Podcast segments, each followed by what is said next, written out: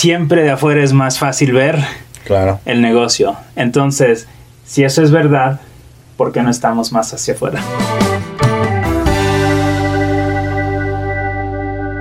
Bienvenidos a Lecciones de Liderazgo con Latino Growth Academy. Hoy tenemos la oportunidad de tener la visita de Alfonso Ayala de Sinergia Marketing aquí en el estado de Utah. Poncho, bienvenido, muchas gracias. Gracias, Edgar. Gracias por invitarme. Hoy vamos a, vamos a, a platicar un poquito sobre algunos de los riesgos que suceden en, en, los negocios, particularmente en los negocios pequeños, de los cuales nosotros como hispanos somos dueños de 5 millones de ellos, ¿no? Estas miniseries se tratan de platicar con personas que han tenido experiencias reales, eh, positivas y algunos desafíos, pero más que nada se trata sobre cómo fue el, platicar sobre el proceso.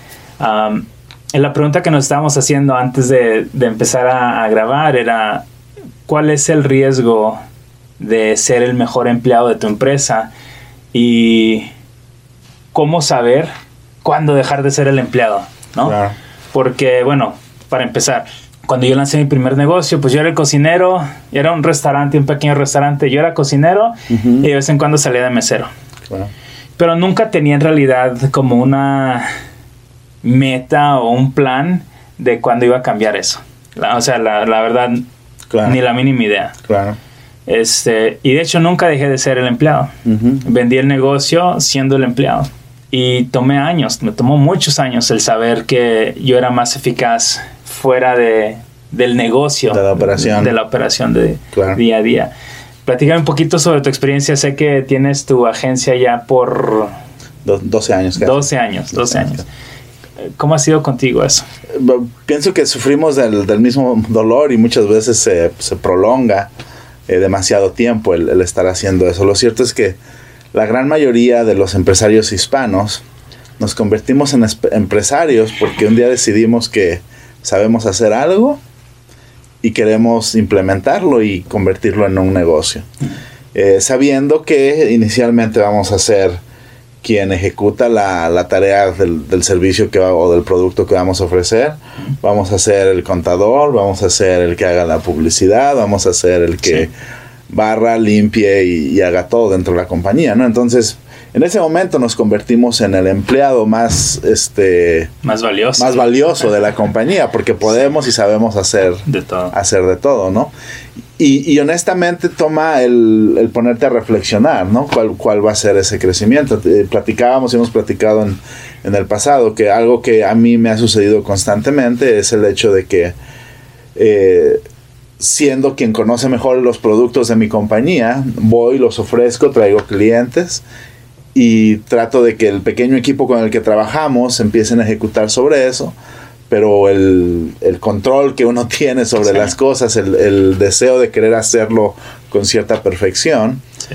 pues no nos deja separarnos de la, de, la operación, ¿no? Y, y- y al hacer eso, lo que sucede es que detenemos el esfuerzo de ventas para operar y después nos quedamos estancados, ya no, Sí. hay, ya no hay crecimiento.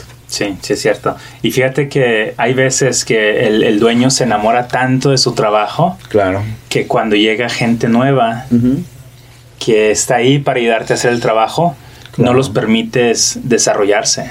Claro, Por lo mismo, porque eres tan posesivo sobre esa posición, por decir, claro, que, que- que no, que no permites ese crecimiento y la verdad es que te afecta muchísimo en no solamente el tipo de progreso que va a tener tu negocio, pero el tiempo que te vas a tardar en, en llegar a, a crecerlo o Claro. esta- simplemente establecerlo. ¿no? Entonces, Poncho, en, en lo que has estado haciendo en, en tu empresa hay muchas, muchas posiciones, muchos roles, ¿no? Claro. mucha chamba. ¿Dónde te has sentido tú más eficaz como dueño?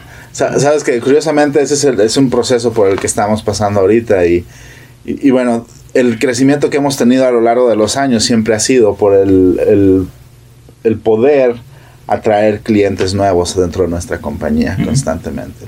Entonces, en este momento en mi compañía, mi, mi fortaleza más grande es el que yo puedo salir y vender y traerle clientes a, a nuestra compañía. Obviamente, para poder hacer eso necesito tener un equipo que me respalde y se asegure que el, que el trabajo que se, se eje- ejecute, perdón. Y, y creo que esa es el, la, la batalla más grande que todos los empresarios tenemos. Confiar, Sí. a, eh, entrenar y, co- y, este, Y soltar a tu y- bebé. y soltar y soltar eso no porque realmente da, da mucho miedo Sí. y es el miedo el que nos Sí. nos Nos este nos limita o, o, este o nos puede echar a, a hacer eh, echar a perder las cosas yo pienso Porque es más fácil el miedo, es lo que quiero Claro, más o menos dar. claro, y bueno, y el, y el- y el tema aquí es que a veces estamos tan ocupados que no podemos ver afuera de, nos- de, de, de- de- de lo que estamos envueltos. Pues de afuera, obvio, ¿no? Es mucho más fácil ver que es, es lo que los está limitando, ¿no? Correcto, Que, que están ah, tomando varios roles. correcto. Pero, sin embargo, en una empresa sí hay un tiempo en el que el dueño, especialmente en negocios pequeños, porque no tenemos el capital eh, que quizás necesitamos para tener un equipo grande, un equipo talentoso. Claro. Este, y, y- y entonces eso requiere que estés tú metido, ¿no? Claro. ¿Cómo, ¿Cómo crees que puede uno definir cuándo es que yo debo de salir de ese rol? Bueno, directo. en, tu, en tu negocio, ¿cuándo tú te ves salir del rol de vender o de manejar a tu equipo? La, la limitación a veces del dinero te, no te deja ver ese, ese crecimiento, ¿no? Entonces, eh, muchas veces le perdemos el, el rastro al crecimiento. Y entonces cuando llega a ese punto donde nos estamos dando cuenta que estamos en el mismo lugar, que no hay crecimiento, esa es la, la- la- la indicación más grande, ¿no? Que todos deberíamos de seguir. Ojalá no llegue a ese punto nunca donde eh, te- o sea, puedas innovar y decidir el hacer, el hacer el crecimiento para empezar a contratar gente, para salirte del negocio, para empezar a crecer. Eh, pero en, en realidad esto toma, toma eso, ¿no? La ambición de, Sí. de querer crecer y del darte cuenta de que, o sea, para, para que puedas seguir creciendo necesitas tomar decisiones diferentes. Sí, y sabes, me, me pongo a pensar un poco sobre las estadísticas de la edad de los latinos que tenemos negocio. Eh, por lo general somos mayores. Claro, Y quiere decir que eh, es casi seguro que tengamos una familia. Claro. Entonces es muy diferente el tomar un riesgo, decir, bueno, me, me aguanto un año sin tener ingresos o ingresos mínimos, Ujú, este, porque tienes pues tus hijos, tu esposa, tu casa, Claro. y aunque tu esposa esté trabajando, puede ser al revés tu esposo, etcétera, ¿no? Ujú. Bueno, el chiste es que el, el tener un negocio viene siendo nuestro trabajo.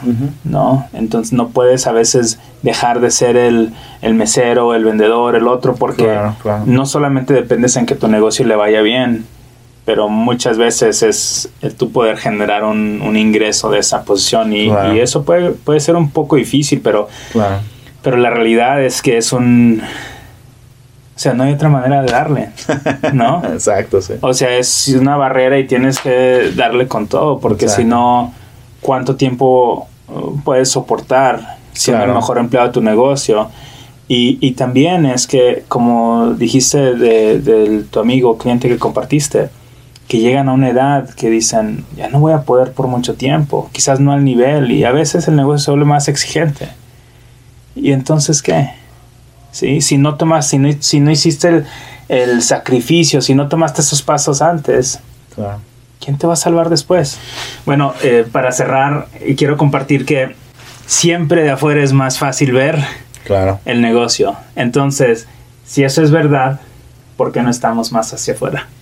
¿No? Para poder ver lo que nuestro negocio necesita. Correcto. Poncho, muchísimas gracias. Adrián, gracias. Una charla cortita, pero creo que de alto valor. Y esperamos a ver si nos, nos acompañas para, para otras. Siempre un gusto, claro. ¿Sale?